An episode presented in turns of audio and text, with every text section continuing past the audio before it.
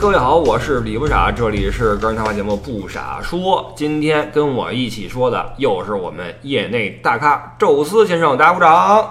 哎，各位听众们、各位朋友们、各位同行们，大家好啊！我是宙斯啊，很荣幸又来了。嘿，我觉得你的声线特别好。大家都知道你是一位旅游业内的资深人士了，这么说可一点都不是吹啊！旅游业你从事多少年了？呃，今年是第二十年啊，跟那个反光镜同时代。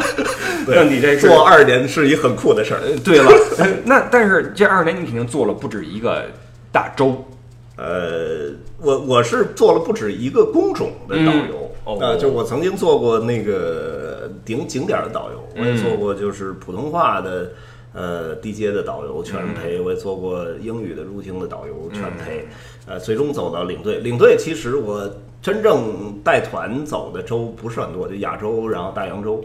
呃，美美加，然后就是欧洲，但是主要还是在愣说没去过很多地儿啊。对对对，还没到一百个国家。但是这一个行儿你干了二十年，还在嗯这里边儿，你不能说奋斗了，我可能我觉得你可能享受其中，你是出于热爱呀，还是什么呢？我觉得这就是一个生活吧，哦因为我经常跟很多游客聊，我发现他们都特羡慕我。说你哎是这个就是又玩玩又挣钱这嗯三十多人就陪你玩儿，然后你还往前挣。我，但我觉得这可能是你的一个特质。我在带团的时候，我没有玩儿的心态。我记得很清楚啊，我的司机曾经跟我说过一句话，说李笑一笑，笑一笑，就你现在笑的就挺多的，不是，这是咱俩一块儿瞎聊，对吧？但是在团上的时候，有时候我这个愁云惨雾啊，那倒也不是说觉得或者不挣钱什么，也不是，就觉得紧张，好多事儿就还是就觉得得抓着。呃我觉得可能一个是还是工作的年限没到，嗯。因为很多时候这个几年几年会有一个瓶颈期，对。那个瓶颈期人就会特躁动，嗯。然后特压抑，嗯，呃，然后怀疑自己。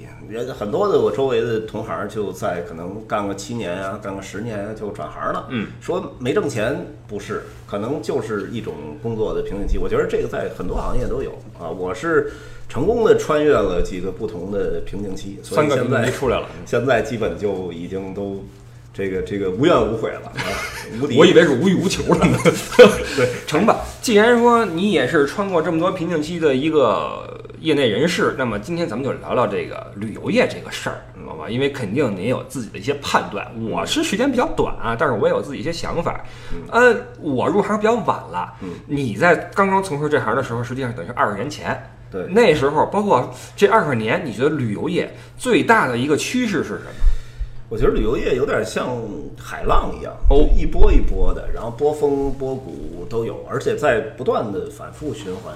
呃，曾几何时，就是中国因为比较穷嘛，能出来旅游，其实最重要的就是价格，嗯而且价格不是什么很多选择之一，而是唯一的一个一个选择。哦就是如果这东西便宜，哪怕你比它便宜十块，那我就不跟你聊了，我去参加他的团去了。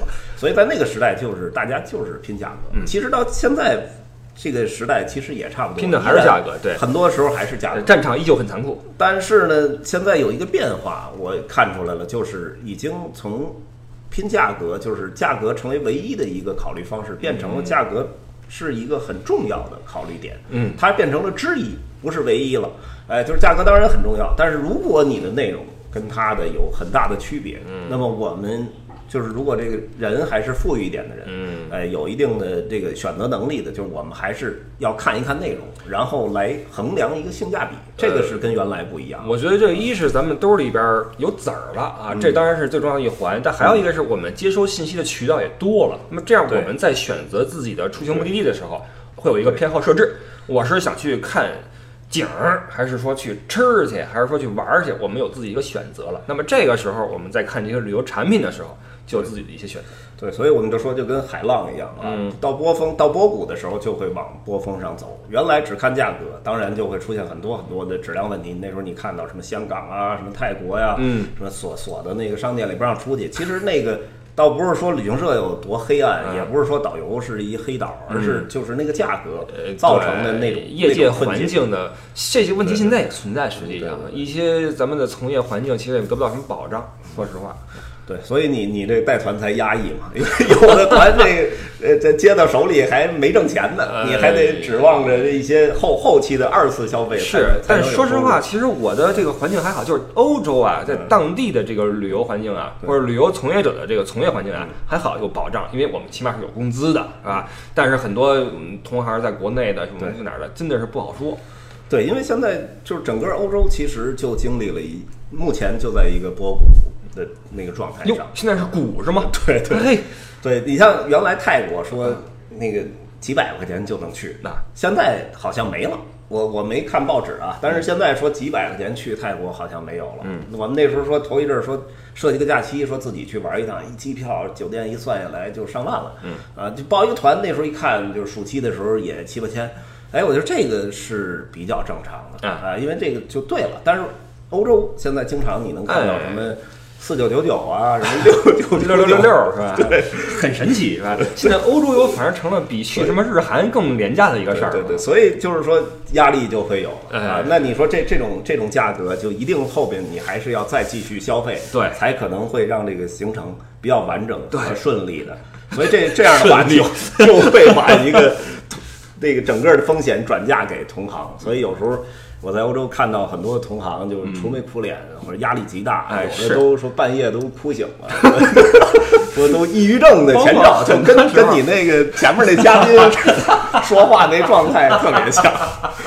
说很多时候你在欧洲看那些导游什么的啊，真的是愁云惨雾啊，谷谷底嘛，其实就是一个危机，但是就跟危机这词一样，就是危险也有机会。我也正好看到了。其实最近这几年吧，它其实是出现了一个分化的。嗯，一方面是流团重价格啊，当然就是做的线路很常规，哎，然后我们主要是拼价格。而这批呢，就是主要那些还没有去过欧洲，我去一趟，而且。呃，经收入不够宽裕啊，经济条件不算好，但是又有旅游迫切需要的那种人，哎，出去玩一趟，很多这个咱们的同龄人啊，孝敬父母的时候，可能会给父母弄个这个，因为弄贵的父母也心疼肉疼，他骂你，对吧？你这这这钱干什么不好，对吧？对。但你说你六六六六说走趟欧洲，我觉得那个，我觉得还是老一代的那种思维方式吧，叫呃实用主义，就是表准就行了，车能代步就行。对，哎，旅游说人到那儿了 就可以了，其实无可厚非的哈。对，只不过呢，这种想法随着我们的社会的进步呀，对，时代变了，哎，人群在变少。但是现在说实话，这种旅游还是个主流吧？在你看来，我我觉得是就在分化当中。对，一方面呢，呃，大社就那种特别大的大社啊，还是在靠批发这种产产品，对，因为它它这个体量大，嗯，它的资金也足够多。呃，他要抢占的是主流的最大的市场，所以呢，价格，哎，然后这是他的主要的考虑方式。所以他做那种标准的啊，那种廉价团是他的优势。他也有量，有量就有这种优势，价格优势。我订酒店也好，订车也好，订机票，其实主要价格不就出在这块儿吗？对，有时候一一一年初一拍几千万，就先拿一万张票，但是算下来每一张票。其实是很便宜的啊，所以它可以把价格压得很低。嗯，哎，但是还有一个趋势呢，就是有一些客人，我也有钱，我也愿意多掏钱去玩一些我想玩的地方。哎，买点体验，不想搞得那么勾心斗角，或者看导游那斗智斗勇，一个一个的都垂头丧气。我也希望他能够。发自内心的笑起来，所以哎，我们愿意多掏这点钱，哎，但是你得给我们一个好的内容。这时候有时候大社当然也有这种部门，但是据我观察，就是很多那种中小型的旅行社开始比较注意去呃找这种主题游啊、特色游啊、定制游啊。因为我我是你看我带团比较快乐，就是因为我确实没有那个带那种廉价团，我大概从二零。一一年开始就已经不再带那种廉价团了，基本都是呃定制团呐、主题游啊、深度游啊、特色游啊，就这种类型的旅游团。那你摆脱这种困境是靠你自己的努力，还是靠你的人缘啊，还是靠什么呢？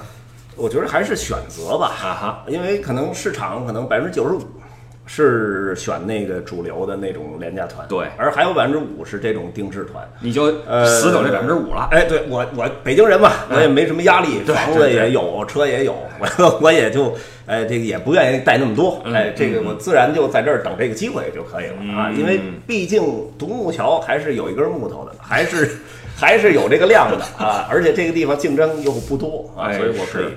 哎，自己就搞一搞这种小的定制油啊什么的，我就觉得挺好。包括刚才你说这个很多一些中小型的社呀，开嗯始把这触角伸向这一块儿，我觉得也跟他们这个呃定向有关系。大社往往顾及不到你的个体的需求，呃你就别聊这些了，让你走就不错了。对，小船好掉头嘛，哎它这个风向到了，它就可以做了。而且呢，呃，其实公司越小，它的效率会越好。就跟那大公司，一般超过一百人那种公司，你你能让每一个员工出出到百分之六十的精力体力去给你去做这工作就不错了。哎，但是很多小公司可能就十来个人的那种，往往可能他能把自己的那个潜力挖到百分之一百二、一百对三，。包括你像一你在大社的话，可能一对几十人；你在小社的话，一对对对，十个人或几个人都有可能。晚上跟你呃沟通点信息都很方便对。，这就其实就跟幼儿园一样，主流都是那个俩老师带三十个孩子，哎。哎，但是有那小众的幼儿园，哎，甭管双语、国际什么的，人家那四个老师带十个孩子，哎，就是唯独就是钱钱多点儿是。对对对。哎，包还有一个啊，就是这个小社、中小型旅行社呀，就很多老板呀，以前都是旅游业就奋斗过来的，他对这个旅游风向有一定自己的这种嗅觉，所以他在做一些这种定制线路的时候，可能会有一些自己的优势。包括他可能以前跟外国留过学，或者我做做个导游啊，或者语言有优势等等的，他在开发线路也好什么的，啊，是有自己的独到之处的。而且这个，我觉得定制不定制游啊，这个线路是一个很大的区别。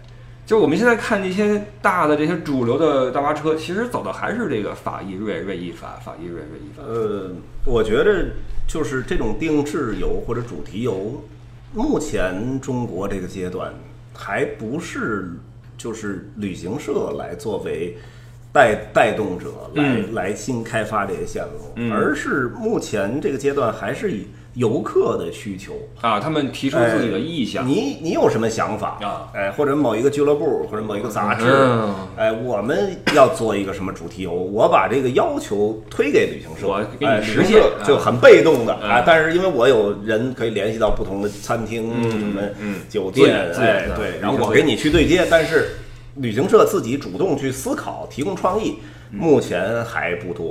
那你觉得旅行社有没有被取代的一天？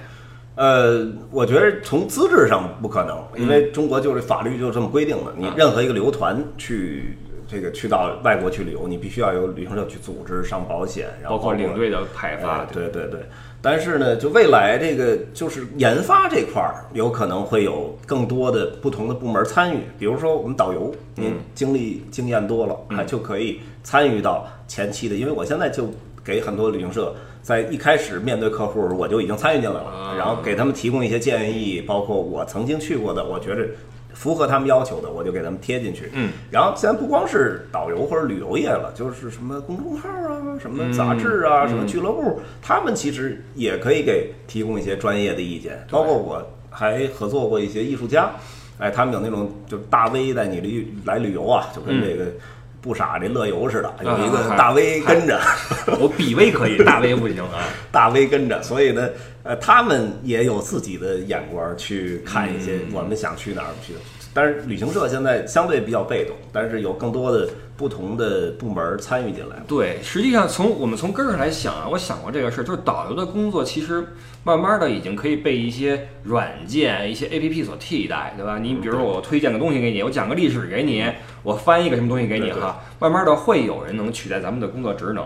对我都想到过，我说这个华为不是出了一个智能眼镜吗？啊我说未来可能那眼镜里就出现一个那个那个导航，就是你进这景点儿往这边走，往那边走上说给你哎对，然后你你看到这建筑了，咵就跳出来。您想听郭德纲的，还是想听林志玲说，还是实都给你际上介绍一遍？曾经有一个这样一个 A P P，现在这个 A P P 还在运运作当中，还找过我说你能不能给我们录个景点解说什么的。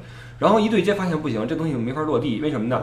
它的解说词都是那种呃生硬一点，哎，就不够公人性化。元一八六二年，这个建筑高三十一米，宽。实际上，很多人不需要这种数字的信息，他可能需要的是一些更加接接地气。这这就是人是会更更更柔软，所以我在我的心里面啊，大家再怎么说 AI 也好，什么现在 AI 能作诗、能写文章什么的，但我认为它永远替代不了人，这是我的一个观点啊。我我觉得替代不了人是没问嗯题，但是替代不了导游这不好说，因为这其实就是一个更深度运算的事儿。是因为你现在没有那么大的就是客户群，嗯所以人家那软件研发不了那么深度。当你这个所有人旅游都不找旅行社，都都都戴一眼镜他肯定会有这个资本去几做这个几几亿人哎在在干这事儿，那就什么人性化都有了。那简直就是他甚至没准能感感受到你的情绪，然后就开始劝你了。但是这个事儿还是一个理论上的事儿，因为那就等于是世界大同嘛，这是没准十十年、五年、十年以后的事儿。哎，对了但，是起码现在来说，这个旅行社包括导游还是要在旅行中扮演一定重要的作呃用。，但是我我要说的就是，呃，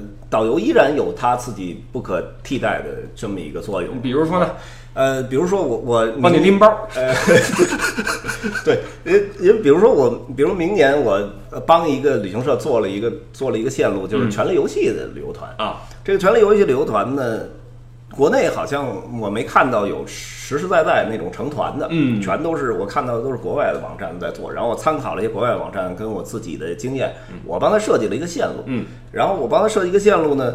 我同时还是看了两遍《权力游戏》，刷了两遍的资深的粉丝，嗯，我还看了《冰与火之歌》的文字的书，哎，所以那些台词我都好多都会会说，嗯。所以我我自己设计的东西，我又带着他们进到这个景点儿，因为哎，所以这个我觉得就不可替代，对，因为这个路线是你自己的产出的一个产品，一个作品，实际上，对对对，它它变得就是不容易去复制，对。而且呢，它的受众面又不广，又不太可能被一个软件儿变成市场化，因为没那么多没那个必要 对，它还是要个性价比嘛。所以我觉得这个是导游未来可能会，呃，如果还需要存在的话，是一个理由，就是依然有一批人，呃。用要用到你的创意，要用到你的经验，要用到你的经历。因为我带的不光是什么这种影视了，还有什么艺术团呐、嗯，还有什么什么呃各种主题团、探险类型的，什么爬山类型的，当然，与此同时，对导游的要求也要高了。呃就不能你是简单的一个背个导游词就就就上就再上路了这种那就不行了，你只会跟司机说个对 turn right 基础的一定一定会被机器所替代。对的呃那么往往高了说，就是你每一次旅行也许都是一个学习。哎哎，就我比较推崇，就像张震啊，像彭于晏演电影那状态。嗯您演一电影，您得把那个 学了吊环，您得能练成半专业。哎对对对您演一个那个太极宗师，您得把那那八极拳给学的都专业专业素质都够好，嗯这个才行。说每一个每一个行程就变成你一作品，你自己深雕细琢，那就那你自己其实就是 IP。所以是这个话题往大了说，就是学习的人永远不会被淘汰。对对吧？我觉得这也是我就是一直带团比较有乐趣一个地儿，因为我我带的几乎每一个团都不一样，嗯就我几乎在一年当中或者在这些年完全一模一样的行程应该是没有，你就不见了呃，而且经常会有一些。新的我没去过的城市，或者很多年没去过的景点儿，嗯然后在行程里，我就觉得特别好玩儿。我自己就像游客一样，所以我觉得这个才是呃导游工作的一个经验的积累。嗯，如果说我带一个线路，比如比比方说法意瑞，我这线路一直带十年，那那嗯我觉得你你不是一个十年经验的导游啊，你是一个用了一个线路经验重复干十年的导游。对，这是很多导游一个困境，就是我虽然跑了五年，但是我去的地儿没有一个自由行来过两次人多，呃因为我还是这些地儿，我对，必须要永远去这些地儿。就就就，而且就跟麦当劳一样，就是这个地儿哎卡多少时间，那个地儿中间有一人上厕所，就就全乱了。你你必点都能都能带，但问题是你这个乐趣性，包括你的创新性就很少很少。啊，对，它就真的就变成一个工作了，就哎变得你要忍受这事儿，因为在不断重复。对了，所以我觉得就是旅游变得特色化、主题化之后，就是可能导游从业者也会乐趣会多一点儿。嗯就像你这个其实叫乐游吧，嗯乐游主题。呃，当然我也没参加过啊，嗯但是我看了一下你们那个行程，其实就是也是一种定制游或者叫特色游，只不过可能没突突出某一个主题。对的，因为我那时候看过他们东欧还有什么温泉主题啊，嗯还有什么咖啡馆主题啊什么的。对你这个可能还是现在叫在跟形式上着跟着大 V 去旅游，别别，还是比 V 啊，比双 V，，比双 V 的。但是但是至少嗯那些景点是你来主动挑选的，对。哎，然后等于你也有一个自己的考量和想法，对对对对对。哪些地儿要待多长时间，哪些地儿可能就是那种普通游客去的照张相，那个我们就住哪儿比较。舒服呀，吃什么比较好，在节奏的把握上，咱们有自己的一个判断啊。但是还是在这个怎么说技术难难度系数上没那么高。那既然咱们聊的是旅游业的发展哈，过去包括现在哈，可能还有那个趋势是大家这个看价格也好，报大团也好。那么在此之外，高级一点的可能是一些定制游啊，可能我乐游这种哈，呃，带你稍微的多深的聊一些，呃，吃的好一点，住的舒服一点。那再往上的话，可能就是你说的这种主题。主题游，哎，对了，对主题游，你这么多年下来，你有没有想做点这种主题游的这种东西呢？我觉得以后都是这个趋势。嗯，大概十年前我带那个地接的时候，那时候美国来中国旅游最便宜是六百九十九美元一档，嗯，也包机票啊，也包这个住宿，什么景点儿都包了。那个是一种玩法，他们也这么玩过。对，也也有，现在还有。哦，对，然后最贵的可能一万美元，嗯来来还是这个北京、西安、上海一圈儿。嗯，哎，但是住的什么酒店，玩的什么，包括什么特色，都都会有不一样。而而这个一万到六九九，这中间可能有二三十种不同的选择，嗯，不同的主题、不同目的地，然后不同的餐厅选择，他他把这个档次拉得很开，所以你在持币代购的时候。你会有很多很多种想法选择，你会找一个合适你的。我觉得未来中国也是这样，不是说只是高低分开，嗯，而是说会慢慢的把整个这个价格体系做得非常的丰富，嗯，也就是说，我想去趟欧洲，我花十万也可以去，我花五万也有，花三万、两万都有。我的不同目的、不同的主题，我是看音乐会去了，嗯我还是钓鱼去了，我还是去欧洲潜水去了。哎，都有你相应的主题，我觉得这个是会是未来的一个重要的趋势。但这个就需要旅游市场不断的去深挖，要细化，要深深入的去开发景点等等。对，我觉得也是从业者的一个主动性的问题，嗯因为原来我们一直太被动，永远是游客提出什么要求，然后我们就呃满足他。那这个也不具有复制性，因为你也不知道 这个现成这产品再卖给谁了，因为只是这个游客。但是当你主动去思考游客需要什么的时候，哎，那那个时候旅行社，我觉得产品就会越来越丰富吧。嗯你像我，我这些年。呃，不同类型的主题游，我带过艺术，艺术是一个大的范围啊。嗯那那艺术里面我带过就是古典绘画的，那专门就看美术馆。这一溜什么什么巴黎的卢浮宫啊，什么那个奥赛美术馆啊，到了意大利啊，这个叫佛罗伦萨的，咱们说的乌菲齐，嗯，老宫学院美术馆，还有皮蒂宫，嗯啊，巴杰罗美术馆，然后像在罗马有梵蒂冈的教皇美术馆，有这个呃叫博盖塞看巴洛克的，就是它一路全是古典艺术。哎，那除了古典艺术，还有当代艺术。哎，当代艺术就是原来咱们中国可能都不太懂啊，到现在可能很多人都有点茫然，就跟咱们刚才去那七九八那意思似的，七九八里边弄点碎纸，然后嗯是搞一轮胎，是。这就是艺艺术品。但是这个确实就需要有人带着去讲解，嗯。就不是说你就自己看就能看得懂的，需要有一个对他了解的去给你去普及一下。咱甭管是特别特别懂这个的导游，还是说找请一一个艺术家，哎跟着走。然后跟着走一趟，这样其实对你呃对整个这个艺术范围内了解是非常非常多的。对，像这个欧洲几乎每一个国家大一点城市都有一个叫 Museum of Contemporary Art，那就是当当代代艺术博物馆。不然反正首都。首都都会有一个什么 National Museum of Contemporary Art，中国好像就没有，我我没记得有一个什么叫中国国家当代艺术馆，嗯。因为当代艺术是完全不同的一个方面。但是现在我我也带过这种团，专门有艺术家跟着。首先像威尼斯的双年展，嗯，它是一年的建筑，一年的当代艺术，然后他们就会去看双年展，然后到各个那个大城市去看他们的那个 contemporary art，然后当然最著名的一个是呃巴黎的蓬皮杜，蓬皮杜中心。还有一个是伦敦的叫泰特现代艺术馆，那两个呃应该 Tate 是 Modern 哎，对对，就在泰晤士河的南边那个我那去过，哎，对，那个就是里面进到里面，哎，有有艺术家也好，里面的专业导游来给你讲。其实那个东西，我后来也学了很多啊，因为最近一直在国内外，包括在欧洲都看这种展。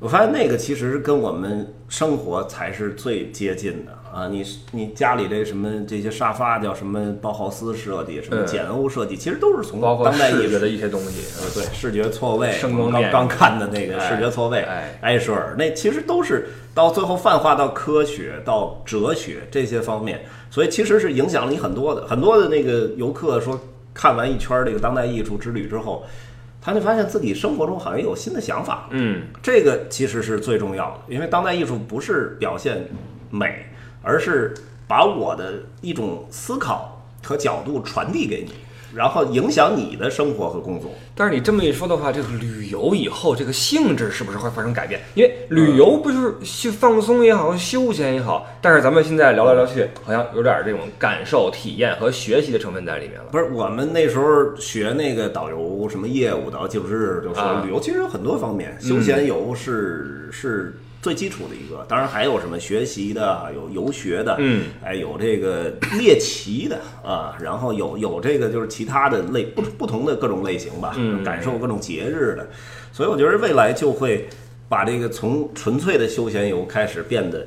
你有不同的目的，对啊来了可以是学习啊，没有问题。你去去了解一大圈之后回来，你会觉得完全不同，完全去丰富了。对，首先我觉得这个趋势是它是一个必然啊，但它需要时间。这个需要的时间是给什么人呢？给从业者，他们去细化市场的时间，他们去提高业务能力的时间，包括给消费者，他们去提升自己的接收能力的和接收意愿的这个时间。对它是一个相辅相成的事儿。但是我觉得这其实就跟我们上一期聊表一样，嗯，它这个定制游也好，主题游也好，它也是奢侈品。啊，就是你这次可能还怀着一个这值不值，然后我我是不是试一次？咱们先玩一个试试，就跟你乐游似的，嗯我就反正我相信刘傻，那我我先报名在他那儿玩一次，嗯，你放心，在你那儿玩完再去那个六九九九，对 就就没没法弄生不如死，可 可能中间就脱团了，说玩玩的吃的什么呀，住的什么，就是这确实就是这个也是奢侈品，奢侈品的好处就在于让你上去了下不来就别下来对啊，因为有更好的生活。我我我那时候带过那个。都身家都上亿了，那个就是咱们说的土豪也好，富富翁也好，做经济舱。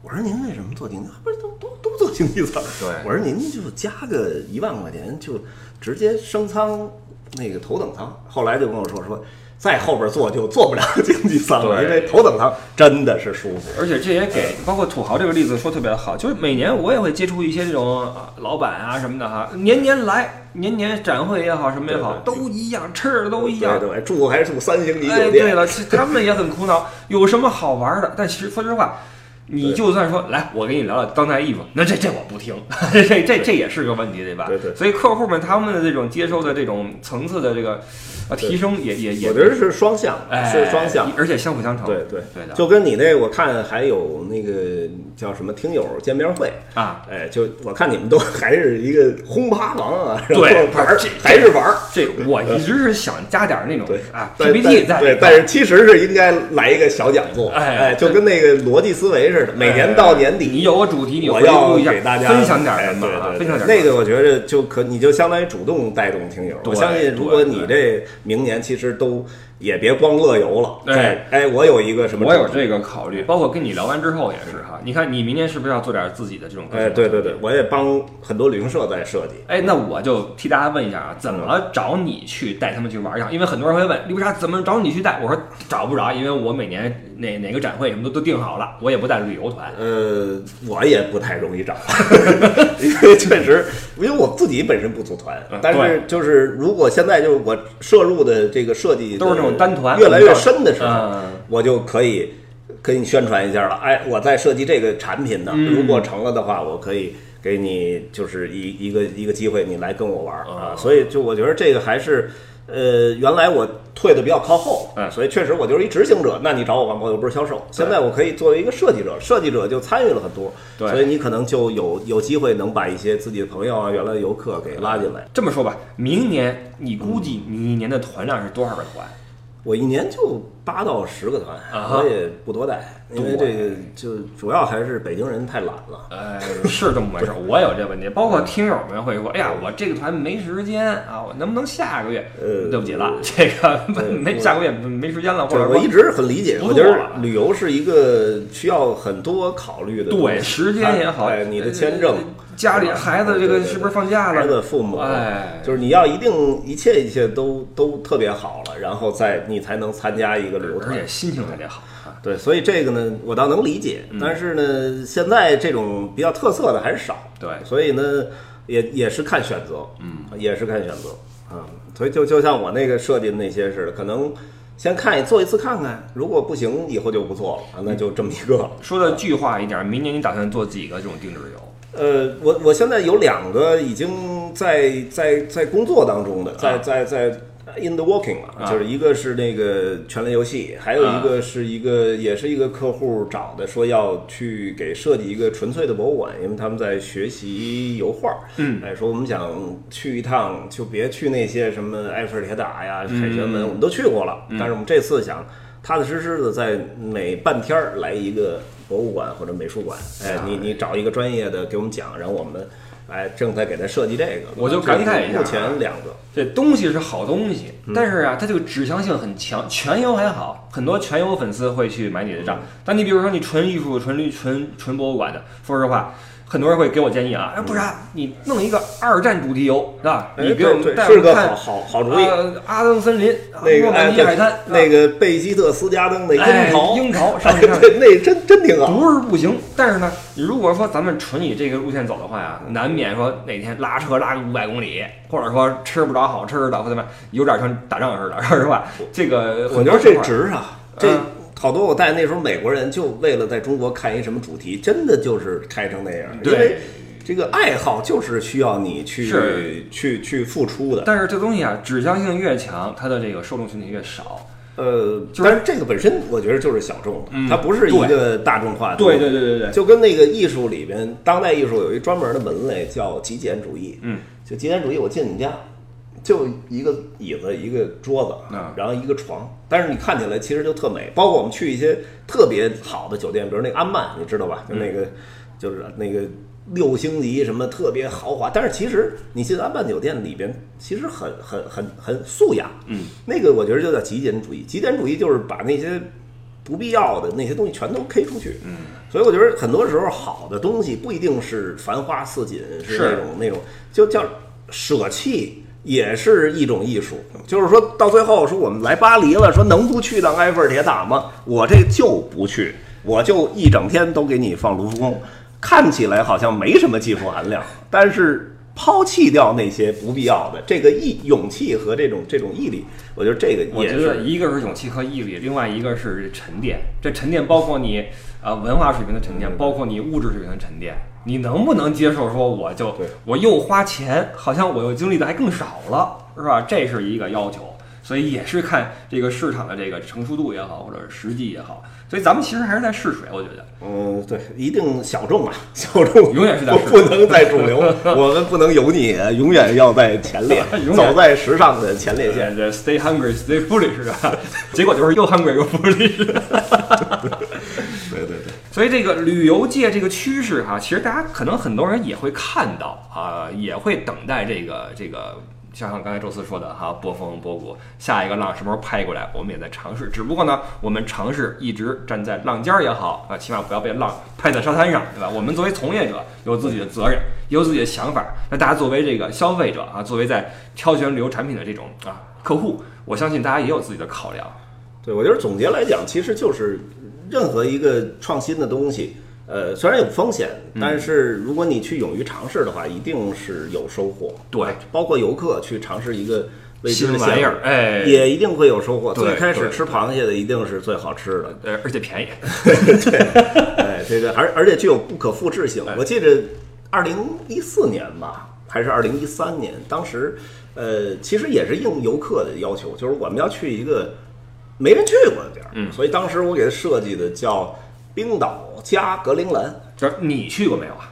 我我当然没去，我带着他们就你就你当然没去过，我特别佩服你这勇气，你知道吗？我当然没去过，然后你就得带人去去。冰岛去过，但格陵兰是头一回，而且目前就那么一回啊。当时是号称成为了中国大陆范围内第一个格陵兰领先地，但是就是游客当时就问说，这个线路后来会有人去吗？就只其实直到现在，格陵兰。也就是一些特别高端的游轮，嗯才会去、嗯。那个地儿，就是一个猎奇，他就其实那个一直自豪了五六年，到现在可能有些游客他一说说你去过哪个特别的地儿，因为现在很多游客都全全世界都玩儿，嗯。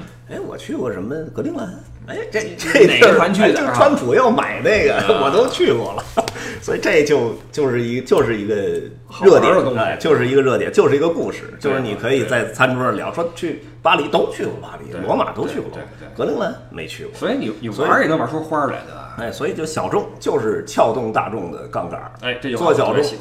哎，就是永远在前线啊。对，而且其实作为这个咱们这个这个这个产出者哈，你如何把握小众这个点也很重要。你别忒小众，小众到最后好，就我对对门的大爷能跟我走一趟，然后这这这也是。我觉得还是一个嗅觉问题，嗯这个也是从业时间长短。包括我最近老玩那大众点评，现在就是一开始玩就是一个回馈吧，啊就是看了很多的那个餐厅什么的，我也给人写点评论，嗯，尤其是那些国外的，很少有人写的。但是后来写着写着乐趣出来了，然后就开始一直玩，现在玩到顶级了啊，八级了，玩成一霸了，哎，结果就是你锻炼出来了一种嗅觉，嗯，你突然知道哪个会成为网红，嗯哪个展哪个餐厅一定在最近就会火。